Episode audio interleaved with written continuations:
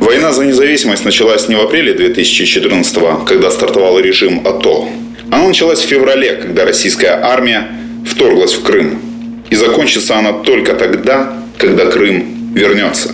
Это программа «Диктофон» с Павлом Казариным. Программа... Программа... Диктофон. Диктофон.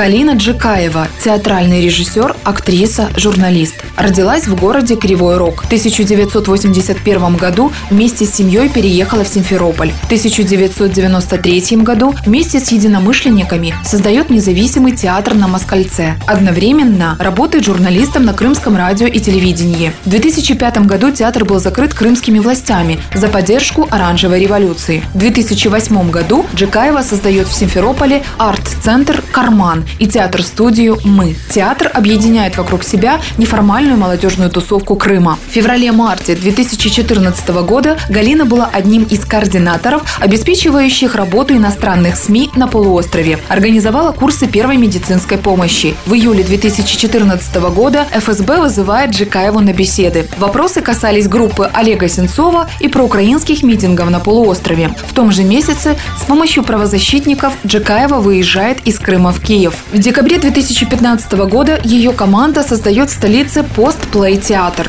Ставит пять спектаклей, в числе которых «Ополченцы» и «Медея». Одновременно работает на крымско-татарском телеканале АТР. Программа «Диктофон». Если бы тогда, после событий февраля-марта 2014 года, вас лично не вызывали бы на допросы, не, э, не делали вот эти вот пространные намеки, вы бы остались в Крыму? Я боюсь, что мне нечего было бы там делать, и рано или поздно бы все равно уехала. К сожалению, я бы не осталась там. Почему? Нам бы не дали реализовать себя даже в качестве художеств, художника. Да, и мы бы не смогли сами. А искусство может быть чистой эстетикой, когда ты живешь, например, в Третьем Рейхе или в Испании, там, второй половины 30-х годов, ставишь Шекспира, и вся социальная реальность, она начинается где-то за окнами твоего театра, а внутри что-то иное происходит. Может, но не должно. А, театр, как бы там мы ни, ни говорили о том, что это чистое искусство, оно только тогда будет живым, когда оно сегодняшнее актуальное. Только тогда он, он, он попадет вот в ритм биения сердца зрителя – а в чем тогда задача театра? Это формулировать э, новые риторические вопросы или формулировать, там, не знаю, ответы на эти вопросы? В чем его сверхзадача? Вот в такие пиковые моменты, когда все ломается через колено. Я думаю, что формулировать вопрос. Вопрос, который будет беспокоить человека, который будет э, вырывать его из комфортного состояния и заставлять эм, рефлексировать сама события, сами события, которые происходили в Крыму, аннексия полуострова, они же вас вырвали из этого комфортной сравнительно среды существования и бросили как бы совершенно другую реальность. Вот как в этой новой реальности вам лично обживалось? Это было потрясающе, потому что это было совсем отличное, от, радикально отлично от того, что, чем я занималась в Крыму. Я никогда не имела отношения к документальному театру к современному такому театру в смысле европейского а, да, образца, хотя здесь, в Киеве, уже с 2011 года а, разрабатывалась форма документального театра. И а, я сюда попав, познакомившись с ребятами из такого нового молодого поколения театральной режиссуры и драматургами, мне, во-первых, это безумно интересно. Это совершенно друго, другая природа чувствования актера на сцене, другой метод собеседования со зрительным залом, другая энергия. И это было безумно интересно попробовать. И в первые, первые постановки это был чисто документальный театр, где я исследовала, как это работает со зрителем и как это можно, вот это пространство, оно вроде как не, не театральное, а в этом есть какое-то искусство. Ваш киевский театральный проект, о чем он? Если бы вы писали статью для словарика, в котором есть ограниченное число знаков, то что бы вы там написали? Это э, площадка для неформальных, негосударственных проектов творческих. есть ощущение, что 2014 год стал во многом периодом такой тотальной ломки для страны в целом. И для того способа существования, который, который царил в стране в период с 91 по 2014. Это сказалось на украинской культуре? Генеральной линии нет. Абсолютно. Она как была совковая, так и осталась. К сожалению. Я не понимаю, в чем а, причина а, вот это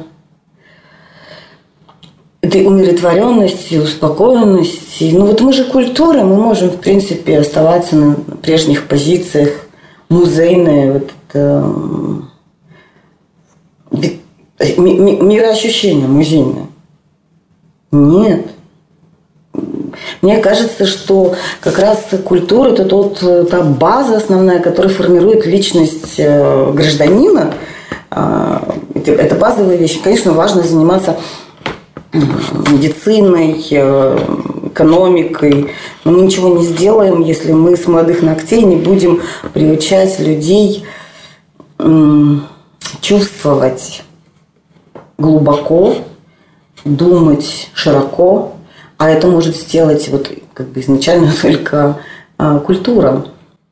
В Украине основная битва в искусстве идет между старыми, теми, кто пытается сохранить старую модель существования, и теми, кто пытается а, привить Украине вот новое, а, а, новое понимание культуры, искусства, роли, места культуры, искусства в обществе. А какая дилемма сегодня стоит перед теми, кто остался в Крыму? Ну, тоже смотря, а, как они мыслят. да, если они пророссийские, то у них их все устраивает, они ходят под знаменами, надевают пионерские галстуки и, в принципе, очень комфортно себя чувствуют, потому что формы искать ничего не нужно, а уже все есть, а все стандарты, все шаблоны, они в этом а, прекрасно существуют и зарабатывают хорошие деньги. А какие-то другие подходы их просто нет. Ну, а смысл? Потому что там тотально все заглушается. Это как в как в сумасшедшем доме, вот эта комната, которая поглощает все звуки, э, звукоизоляции, ты можешь биться сколько угодно головой об эти резиновые стены, тебя все равно никто не услышит, и это бессмысленно, потому что остались э, наши ребята, кармановцы там и пытались что-то сделать, и из этого ничего не вышло. При этом в самой Российской Федерации есть примеры тех театров, в первую очередь столичных, которыми руководят мэтры и которым позволена определенная свобода действия. А почему же в этом смысле крымская реальность столь отличается от реальности Российской Федерации? Ну, она всегда отличалась от реальности и Российской Федерации, и Украины. Это всегда был заповедник Совка, где все было законсервировано. Там всегда сидела старая гвардия, которая по всем законам э, жизнеобеспечения своей системы существовала. И она продолжает существовать в этом же до сих пор. Там сложно было, там единственный был э, Магар Владимир Владимирович, который пытался на большой сцене сделать что-то что новое, да, поискать, э, если говорить о театрах. А сейчас там и этого нет – Энергия культурного сопротивления в столице э, Российской Федерации всегда была. Э, там, где, собственно, гнездо зла, которое исходило из Кремля, и гнездо оппозиции, они были ну, равновеликие когда-то, да, и вот в смысле культурного сопротивления. И в 70-е, 80-е говорили там изоповым языком. Это был потрясающий совершенно театр. Потом, когда в 90-е а, разрушилась система, а, полезла чернуха, ну и тут же родилась новая драма. Да.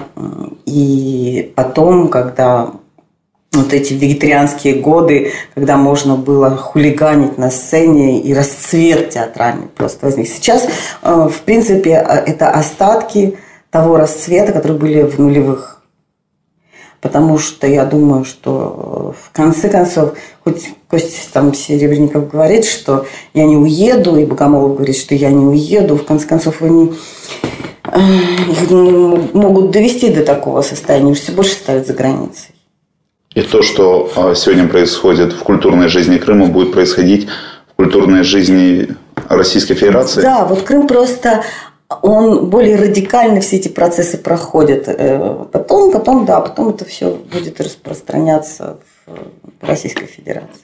То есть, по сути, реальность, э, которая стоит перед молодым амбициозным крымчанином, это либо ты уходишь под радары и при этом равен самому себе и только, либо ты уезжаешь. Либо уезжаешь, да. А он найдет себя молодой амбициозный крымчанин в Киеве?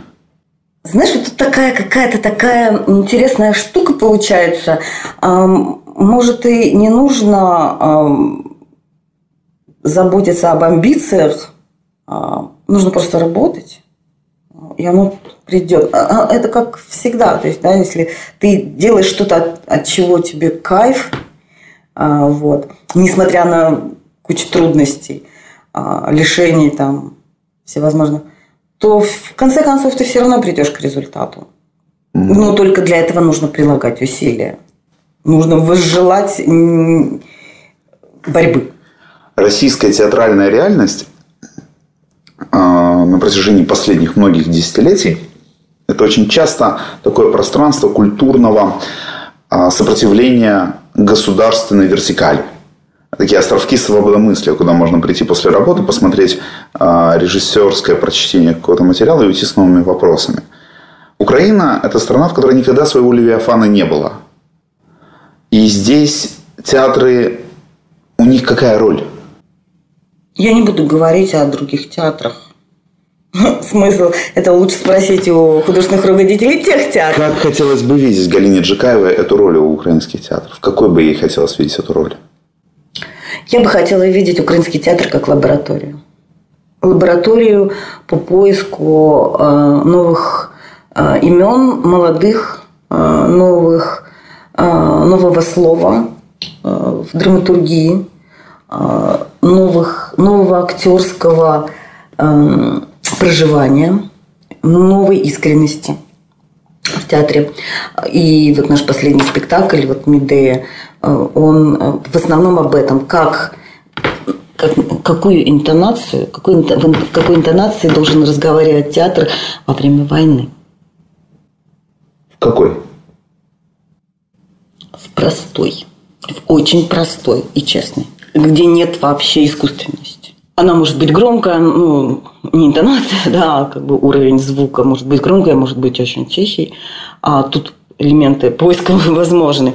Точно так же, как а, проект Роза Саркисян с, поля, с поляками а, «Мій батько копав», «Мій дід копав, батько копав, а я не буду».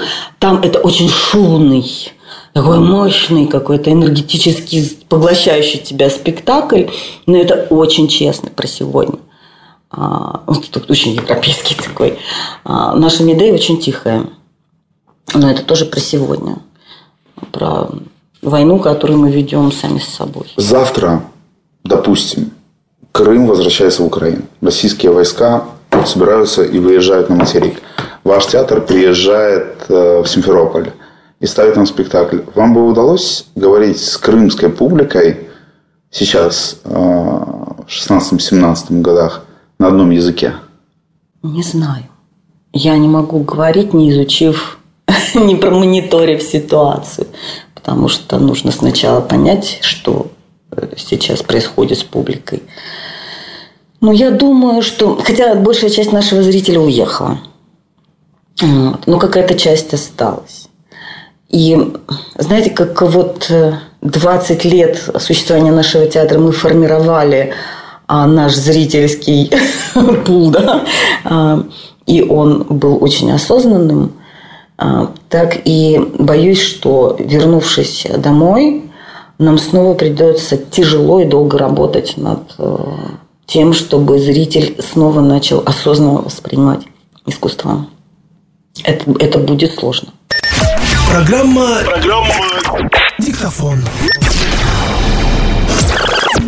Российская пропаганда пытается убедить нас, что все проукраинские крымчане выехали на материк. Это ложь.